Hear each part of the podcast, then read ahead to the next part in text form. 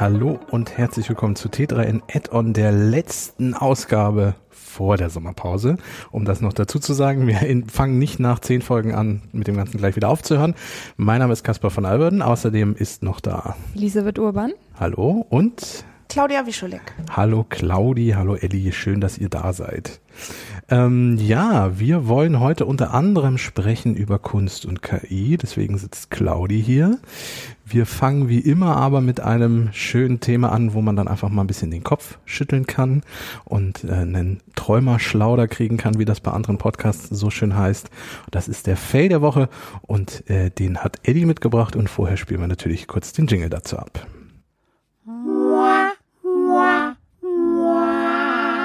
Der Fail der Woche. Was ist passiert, Eddie? Wen hat es diesmal erwischt? Diesmal hat es äh, Twitter erwischt. Wir haben ja letztes Mal mit Elon Musk und Twitter aufgehört, die letzte Folge. Und wir machen gleich damit weiter, wie wenn, Ja. wie wenn das Schicksal und die Welt das so geplant hätte. Es geht aber diesmal nicht um einen Kauf, Nichtkauf, irgendwelche Klagen oder sonst irgendwas, sondern um ein Datenleck bei Twitter.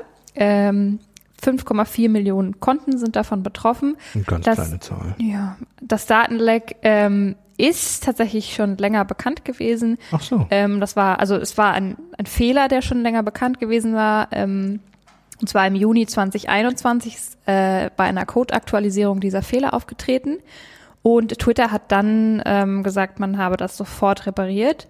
Und zu dem Zeitpunkt auch äh, nicht gewusst oder keine Ahnung davon gehabt, dass da vielleicht auch was an Daten schon hops gegangen sein könnte, an zwielichtige Gestalten. Also dieser wunderschöne Satz, uns liegen keine Informationen vor, dass Genau. das und das passiert sei. Was genau äh, war die Sicherheitslücke? Die Sicherheitslücke hat es möglich gemacht, dass man, wenn man eine Telefonnummer oder eine E-Mail-Adresse eingegeben hat, rausfinden konnte, ob und mit welchem Account diese E-Mail-Adresse oder Telefonnummer bei Twitter registriert ist.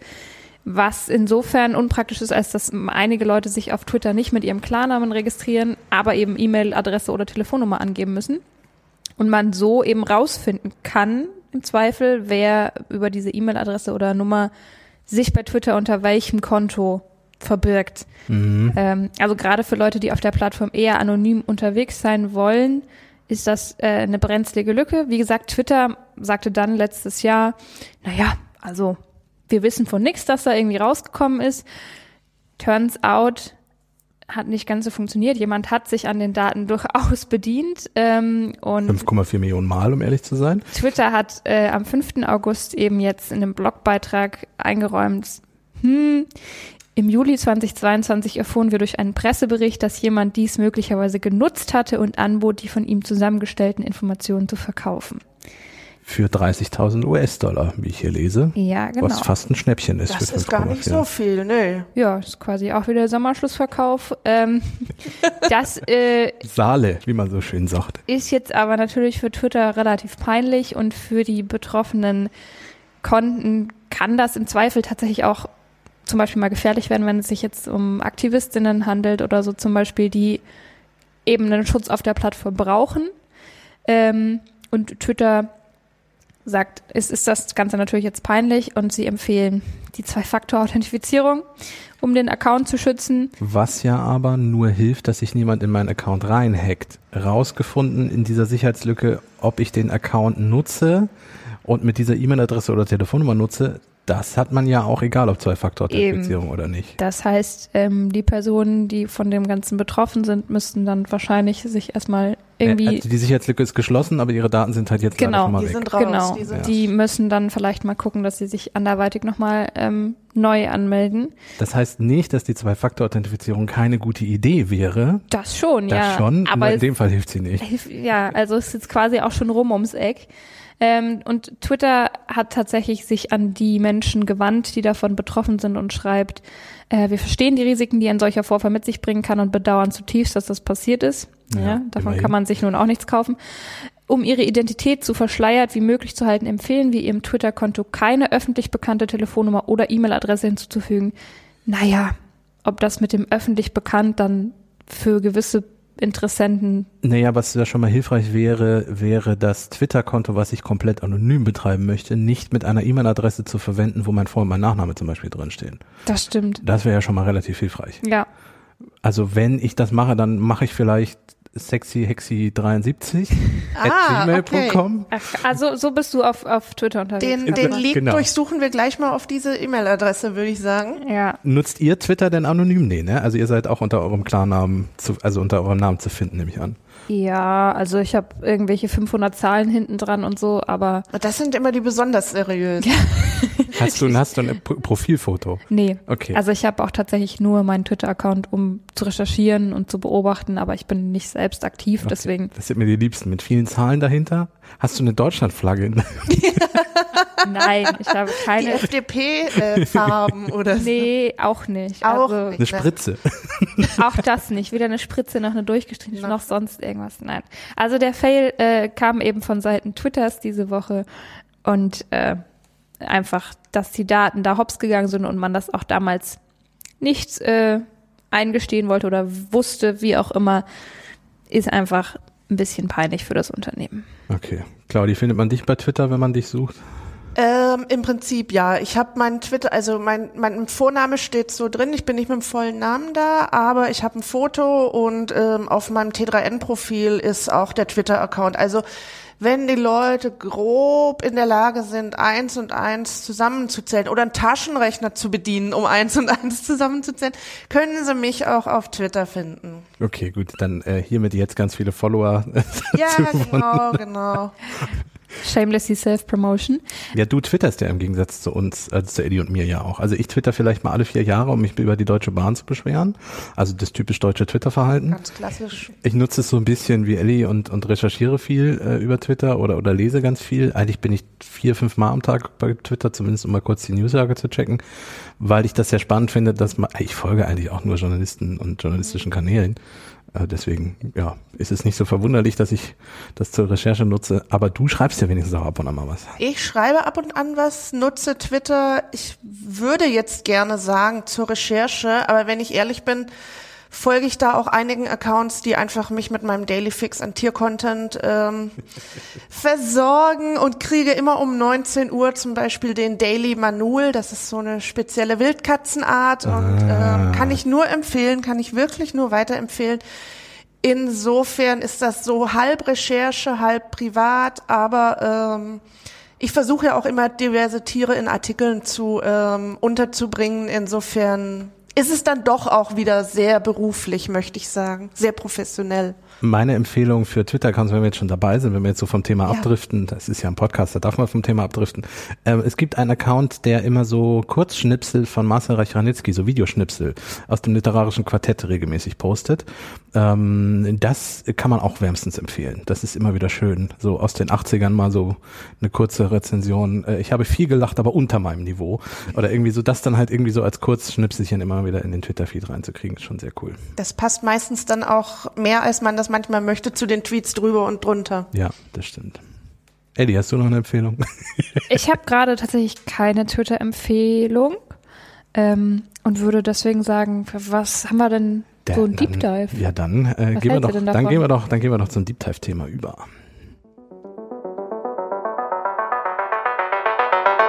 Der Deep Dive. KI und Kunst ist das Oberthema und um einzusteigen, habe ich mal eine kleine Sammlung gemacht, was KI bisher kann. Sie kann unter anderem riesige Datenmengen auswerten, die kein Mensch jemals in einem, innerhalb eines Lebens analysieren könnte, was zum Beispiel für journalistische Recherchen nicht unpraktisch ist. Äh, Ich bin mir relativ sicher, dass bei den ganzen großen ähm, Cum-Ex-Geschichten und wie sie alle heißen, auch äh, künstliche Intelligenz zumindest teilweise eingesetzt wurde, um das auszuwerten. Dann, sie kann, das habe ich gestern, habe ich mich bestimmt eine Stunde meines Lebens mit beschäftigt, ähm, Videos, die nicht in hochauflösender Qualität vorliegen, hochskalieren durch eine äh, künstliche Intelligenz. Ähm, es gab einen sehr schönen 16.000 langen, äh, 16.000 Zeichen langen Artikel von, den hat The Verge auch irgendwie repostet oder erwähnt, ähm, von einem äh, KI-Experten, der mit nur mit frei verfügbaren Tools anfängt, alte Star Trek-Serien, die nicht in HD oder 4K vorliegen, hoch zu skalieren. Und ich habe mich gestern durch seinen YouTube-Kanal durchgeklickt, da sind dann immer so zwei, drei Minuten Schnipselchen dabei das ist schon ganz spannend. Also man sieht, dass das so ein bisschen aussieht, wie wenn da so ein Kunstfilter drüber liegt, wie man ihn von Handys kennt. Aber es ist schon, das in Hochauflösung zu sehen, was eigentlich nur so in VHS-Qualität Und die Älteren, Claudi sagt gleich schon, oh, Ältere von uns wissen, was für Qualität ich spreche. Ähm, in, in so ungefähr dieser Qualität Vorlag jetzt in 4K zu sehen, ist schon relativ beeindruckend. Mm, also da könnte demnächst mal was kommen, dass ich dann die ganzen alten Star Trek-Serien nochmal wieder durchgucken muss. Ähm, sie kann Bewegungsabläufe von Sportlerinnen analysieren, damit diese sich verbessern. Also die werden gefilmt und die KI sagt dann, uh, da hast du aber, da bist du aber schlecht abgesprungen. Sie kann mal besser, mal schlechter Auto fahren bereits. Also wer den Tesla Autopiloten schon mal ausprobiert hat, ich noch möchte ich nicht für immer die Hände vom Lenkrad lassen. Das soll ja aber in Zukunft alles möglich sein. Sie kann Krebs erkennen auf MRT-Scans, äh, indem sie einfach die Scans durchjagt und sagt, oh, das sieht aber verdächtig aus, beziehungsweise ähm, einfach lernt, wie das normalerweise auszusehen hat und dann auf äh, Unregelmäßigkeiten achtet. Sie findet aber auch, und jetzt kommen wir langsam zum Thema, sie findet Gemeinsamkeiten in Kunstwerken aus einer Kunstepoche. Das haben Forscher vom MIT und äh, Microsoft zusammen entwickelt. Es ist eine KI, die thematische, motivische und visuelle Parallelen unterschiedlichster Kunstwerke aufspürt und analysiert. Also auch wieder etwas, wofür ein Mensch sehr viele Jahrzehnte wahrscheinlich brauchen würde. Ja. Ne, indem er sich alle Bilder nebeneinander hängt und mal so guckt, ob da Ewigkeiten sind. Die KI macht das innerhalb von wenigen Sekunden wahrscheinlich. Aber, und das ist die große Frage, kann KI auch Kunst erschaffen, beziehungsweise kann KI künstlerisch aktiv sein? Und genau dazu hat sich Claudi für die kommende T3N-Ausgabe in einem Artikel ausführlich auseinandergesetzt damit. Ähm, und ich weiß, dass du unter anderem mit Dali einsteigst. Was ist Dali? Ist das der Künstler oder worum geht es da, Claudi? das ist tatsächlich nicht der Künstler. Ich habe jetzt gerade auch so überlegt, habe ich, sind da Sachen im Text, die ich gar nicht geschrieben habe? Nein, es geht um die ähm, gleichnamige KI, wobei man sagen muss, dass dieses Dali Mini, was gerade so ein bisschen auf den sozialen Medien ähm, für Memes und so weiter rumgeht, tatsächlich mit der großen Version gar nicht mal was zu tun hat, sondern das einfach nur quasi schamlos auf den Hypezug aufgesprungen wird. Ähm, nichtsdestotrotz kann auch die Mini-Version schon einiges liefern. Und wenn man da dann zum Beispiel eintippt, Darth Vader mit einem Frettchen, dann kriegt man ziemlich genau das. Wenn man aber jetzt zum Beispiel eintippt, äh, Gemälde von Darth Vader im Renaissance-Stil oder im Barock-Stil, dann kann auch das die KI überraschend oder vielleicht auch erschreckend gut liefern. Also da haben wir dann auch wieder das, was du eben meintest, Kasper, dass die KI eben auch mit so Epochen und Kunststilen einfach was anfängt und ich nicht groß erklären möchte, ich möchte das jetzt so realistisch oder ich möchte das so abstrakt, sondern ich gebe der KI den entsprechenden Stil und die liefert mir das dann. Genau, du hast ja schon gesagt, Dali Mini, ähm, also das sieht, also das ist erstens nicht hochauflösend, es ist, man sieht auch, dass die KI bei weitem nicht so lange rechnet, wie das die große wahrscheinlich tut. Die große heißt Dali, beziehungsweise inzwischen ist sogar die zweite Version, Dali 2 schon draußen. Ähm, dafür kann man sich als Forschende oder als äh, Journalistin oder Medienschaffende schon mal anmelden, kommt auf eine Warteliste und wird vielleicht irgendwann mal aufgenommen. Überraschung, wir sitzen alle schon drauf und warten. Das wäre ja auch Warteliste. Wer das Dali Mini mal ausprobieren möchte, das haben wir in die Shownotes gepackt, den Link dazu. Also wer damit mal ein bisschen rumexperimentieren möchte, wie gesagt, das ist so, ich fand es nicht enttäuschend, das Dali Mini, aber es war eine ganz lustige Spielerei. Aber wenn man sich anguckt, was das große Teil kann, das sieht ja schon fast aus wie, wie Kunstwerke, die wirklich jemand gemalt hat und sich hingesetzt hat. Und klar, das ähm, dauert auch ein kleines bisschen. Also Darth Vader mit einem Frettchen gibst du ein und dann musst du ein bisschen warten, weil die KI das ja in dem Moment erzeugt. Aber im Vergleich zu, ich würde mich hinsetzen und das malen, erstens würde man wahrscheinlich Darth Vader und das Frettchen nicht auseinanderhalten können, wenn ich ihn mal, wenn das ich die beiden male. Kommt schon mal dazu. Und zum Zweiten würde ich deutlich länger brauchen, um das in der in der ähm, künstlerischen Form irgendwie hinzukriegen. Ähm, aber ist das kurz, da kommen wir vielleicht gleich noch zu. Ich will das als Oberfrage schon mal aufstellen, ähm, nur um das schon mal für alle im Hinterkopf zu behalten. Ähm, was kann denn KI noch im Kunstbereich? Was gibt es denn für Bereiche, Claudi, wo, wo KIs irgendwie noch eingesetzt werden? Mm, da gibt es eigentlich wirklich so ziemlich alles, was man sich vorstellen kann. Also zum Beispiel ähm, letztes Jahr hat ähm, eine KI Beethovens zehnte Symphonie, die ist eigentlich unvollendet, weil er dann halt gestorben ist, äh, hat die KI zu Ende geschrieben. Das wurde auch aufgeführt ähm, und da waren die Reaktionen durchaus also klar gemischt. Die Leute wussten vorher auch, das kommt von der KI. Den hat jetzt niemand gesagt, hey, wir haben hier bisher unbekannte Beethoven-Stücke gefunden. Ähm, da waren durchaus Leute, die gesagt haben, ähm, da erkennt man Elemente von Beethoven drin. Das ist jetzt nicht komplett absurd. Ähm, die KI kann auch Gedichte oder Prosatexte schreiben. Die KI kann natürlich, haben wir schon gesagt, malen, zeichnen. Sie kann auch ähm, plastisch, bildnerisch ähm, tätig sein. Der Knackpunkt an dem Ganzen ist natürlich immer, die KI kann ja nicht nur große Mengen an Daten verarbeiten, sondern sie spuckt die ja dann auch wieder aus. Mhm. Das heißt, wenn ich der KI sage, Darth Vader mit einem Frettchen, dann liefert mir schon Dali Mini nicht nur eins, sondern in dem Fall neun. Ja. Und theoretisch kann auch die große Dali da natürlich auch unendlich viele Darth Vaders mit Frettchen produzieren. Die sehen dann auch alle unterschiedlich aus. Das ist dann nicht nur einmal ein grüner Hintergrund, einmal ein roter. Ähm, aber dann stehe ich natürlich auch da mit dieser riesigen Menge und was mache ich damit? Und manche finde ich vielleicht auch besser als andere. Manche sehen mehr nach Darth Vader mit einem Frettchen aus und andere sehen vielleicht auch so aus, wie Caspar das gemalt hätte. Ich möchte das jetzt unbedingt ausprobieren, übrigens im Nachgang der Sendung. Ja, dann musst du bei uns auf die Shownotes klicken. Ähm, ich würde das Große echt gerne mal ausprobieren. Falls da draußen jemand Zugang hat oder mir Zugang verschaffen kann oder falls die Macherinnen und Macher zuhören, äh, ich stehe auf der Warteliste, ihr findet mich da. Mit einer E-Mail-Adresse, die man mir zuordnen kann.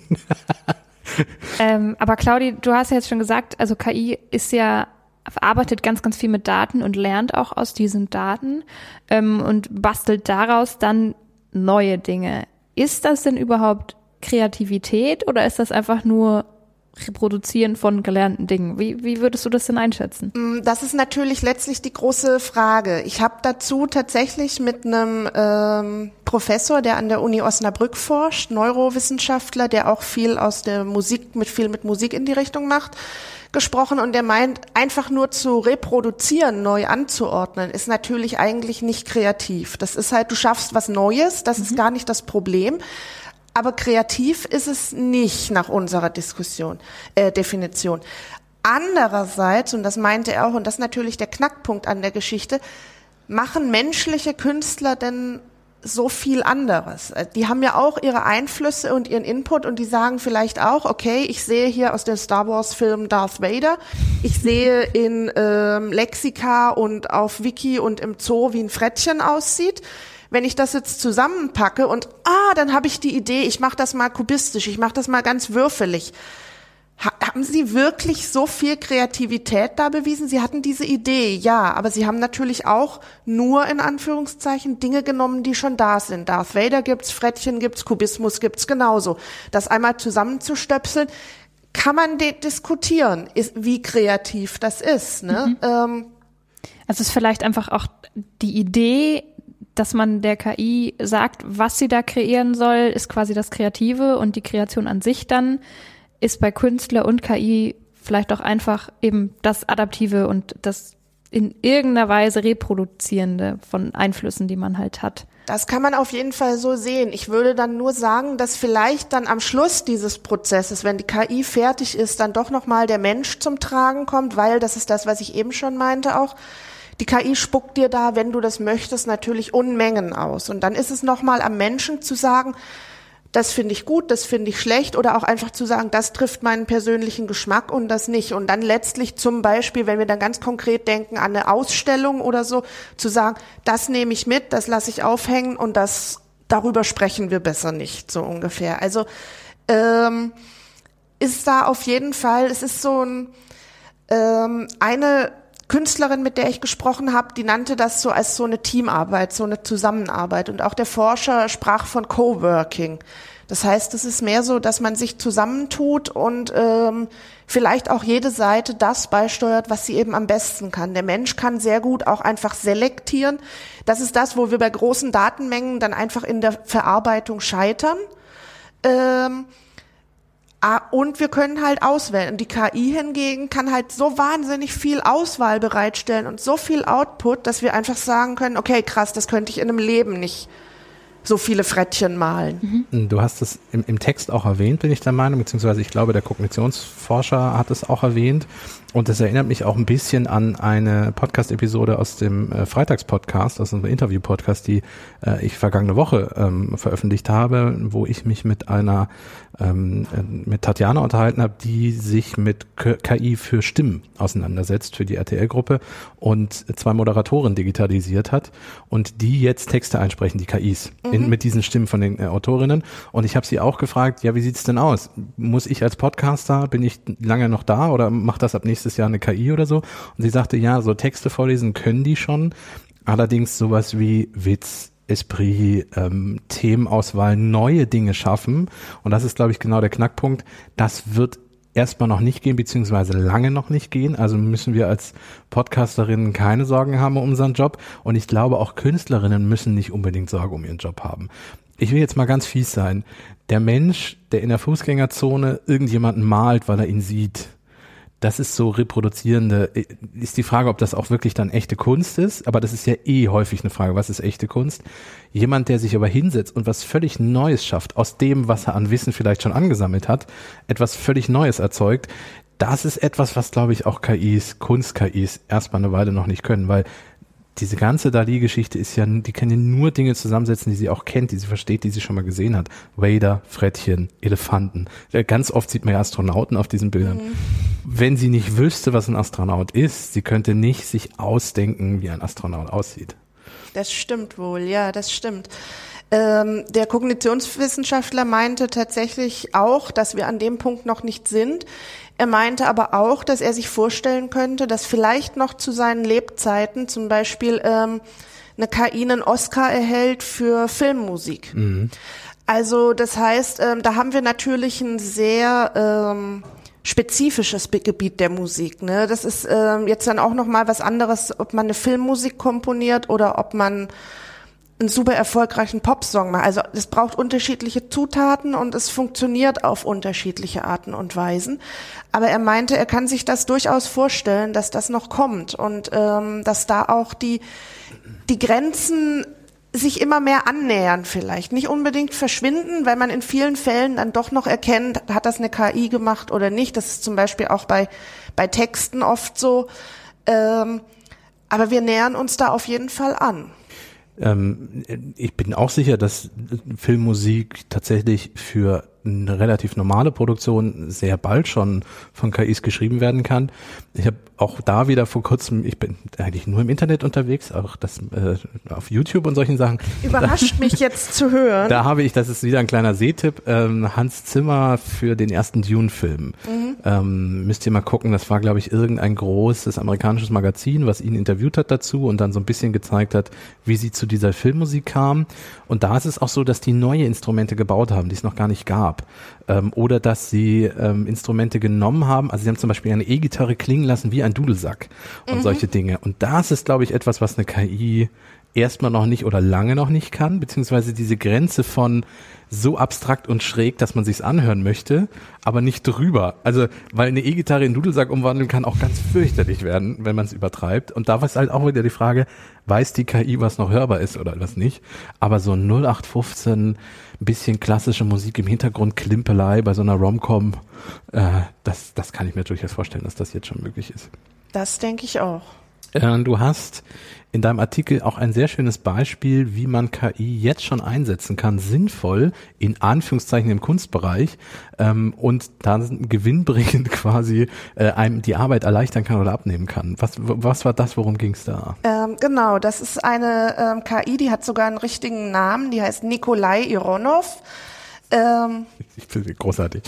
Die wurde entwickelt von einer russischen Designagentur ähm, kurzes es seit da, die, die, die sprechen tatsächlich, wenn ich, ich habe mit denen gesprochen und wenn die über die KI sprechen, sprechen die tatsächlich von Kola. Also das ist der Spitzname für Nikolai im Russischen und ähm, die reden wirklich wie über einen Kollegen von ihm. Mhm. Der stand auch mal ähm, lange Zeit auf der Gehaltsliste bei denen mit drauf, wurde also quasi wie ein richtiger Mitarbeiter behandelt.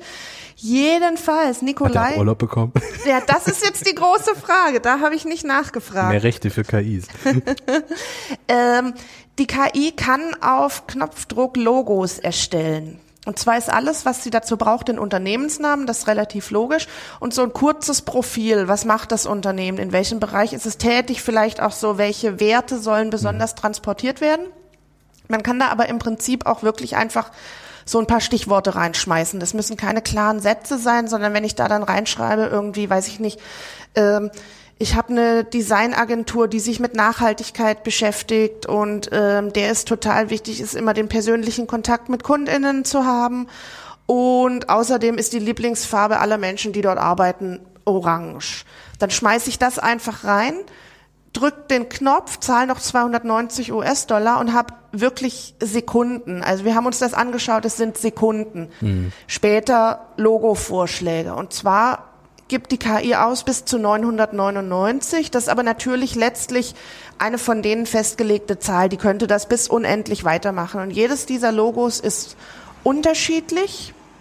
Ich kann dann auch noch die Parameter anpassen, dass ich zum Beispiel sage, ich möchte unbedingt Orange drin haben oder ich möchte auf keinen Fall Orange drin haben. Ich möchte das Logo-Symbol größer oder kleiner, aber im Prinzip spuckt die KI das einfach so aus und das ist vielleicht nochmal auch ein bisschen etwas, ähm, was es von einem reinen Zufallsgenerator abhebt. Wenn ich mich dann für ein Logo entschieden habe, gibt die KI mir auch tatsächlich ähm, einen kurzen Erklärtext, was, wie, wie jetzt dieses Logo korrespondiert mit den Daten, die ich eingegeben habe. Dass es dann zum Beispiel sagt, wir haben hier etwas, das geöffnete Hände symbolisiert und das steht für euch, weil ihr wolltet diesen direkten Kontakt zu den KundInnen.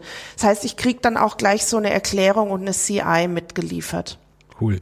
Ähm, das heißt, es ist da tatsächlich ein Bereich, und selbst wenn man sagt, es ist jetzt kein hundertprozentiges Logo dabei, man könnte zumindest sagen, ja, aber wir nehmen drei davon und bauen auf darauf auf selber dann noch irgendetwas.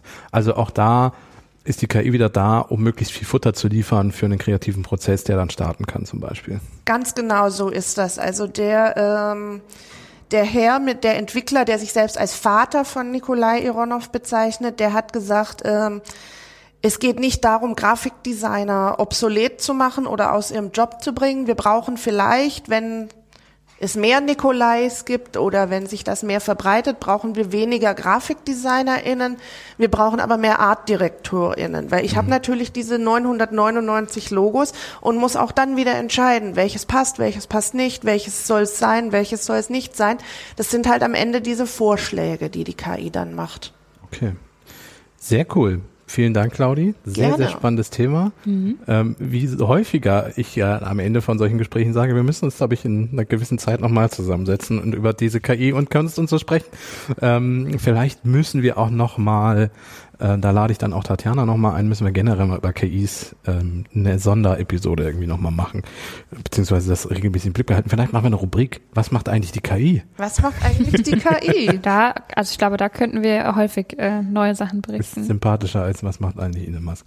Ähm, ja, vielen Dank. Äh, lest den Artikel von Claudi in der nächsten T3N, in der T3N 69. Das wird mhm. eine sehr coole, spannende Gaming-Ausgabe als Schwerpunktthema. Passend zur Gamescom. Passend zur Gamescom. Die Ausgabe ist ab Mitte August im Handel verfügbar. Abonnentinnen und Abonnenten kriegen sie eine Woche vorher. Also schlag da vielleicht auch noch mal zu. Äh, kostet auch nicht so viel das Abo. Freut uns. Ähm, und mit diesem Werbeblock würde ich das Thema abschließen und zum nächsten und letzten Rubrik kommen.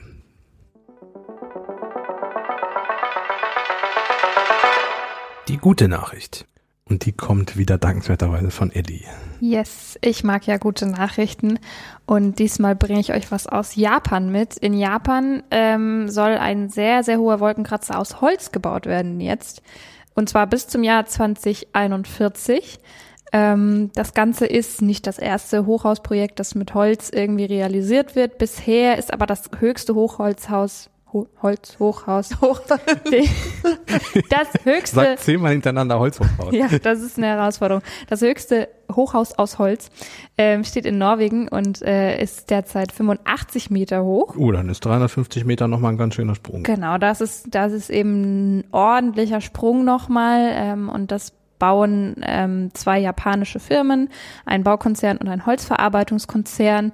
Und das Spannende daran ist, die haben eine Verbundträgerbauweise entwickelt, bei denen ähm, Holzbalken und Stahlbetondeckenplatten kombiniert werden in so einer Art Sägezahnverfahren und ähm, dadurch soll das Ganze besonders gut halten.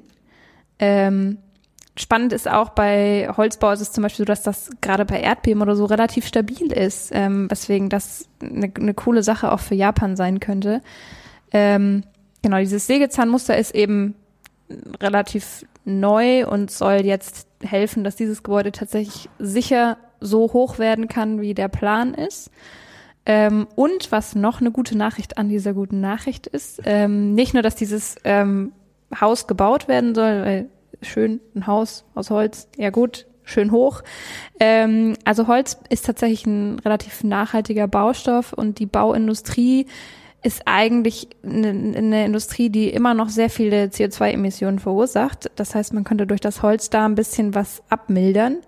Und ähm, in Japan ist es so, dass man sich dadurch erhofft, äh, durch die Förderung der Holzbauweise, dass der ähm, die Nutzung der Nadelwälder in Japan ähm, sich wieder lohnt. Also das ist mal zurückgegangen und man hat dann häufig Importholz genutzt. Ähm, und der Plan ist jetzt eben, wenn man die Holzbauweise dort ein bisschen mehr wieder etablieren kann, dann ähm, wird dort mehr Nadelwald wieder gepflanzt und ähm, die Bäume dann genutzt eben als Baumaterial. Und das ist meine gute Nachricht der Woche. Nachwach nach, nachwachsende Rohstoffe. Heute ist, also die gute Nachricht ist eine gute Nachricht der Zungenbrecher. Sind immer eine gute Nachricht, wollte ich eigentlich sagen. Vielen lieben Dank und damit sind wir auch schon am Ende der Sendung angekommen. Danke fürs Einschalten. Wir hören uns Mitte September wieder mit äh, unserer Rückkehr und ich spoilere, wir heißen dann anders. ich tue das, damit ihr nicht überrascht seid, falls ihr uns im September wieder hört. Warum heißen wir anders? Uns gibt's doch gerade erst. Wir sind gerade dabei, unseren Podcast-Bereich komplett re-zu-launchen. Wir werden ein neues Cover haben, wir werden einen neuen Namen haben und das betrifft alle Podcasts. Wir haben einmal ähm, im Hochsommer einen Frühjahrsputz gemacht und einmal feucht durchgekehrt und gekerchert und alles neu gemacht und deswegen werden wir ein bisschen anders aussehen und ein bisschen anders heißen, aber im Inneren sind wir immer noch die gleichen. Also freuen wir uns, wenn wir uns im September wiederhören. Bis dahin wünschen wir euch eine schöne Zeit. Vergesst nicht die Glocke Vergesst zu nicht, aktivieren. uns zu äh, abonnieren, genau in der Podcast-App eurer Wahl, damit wir dann auch per Benachrichtigung, damit ihr mitkriegt, dass wir wieder da sind und damit ihr dann nicht überrascht seid, wenn wir anders aussehen und anders heißen. Äh, wenn dann was gepusht wird mit einem anderen Namen, wir sind's, ich verspreche Kaspar heißt auch immer noch Kaspar. Ja, also, Also, die, das die inneren gleich. Werte bleiben gleich, genau. Also das, äh, das, das wird sich nicht ändern. Und bis dahin äh, eine schöne Zeit. Macht's gut. Tschüss. Tschüss. Tschüss.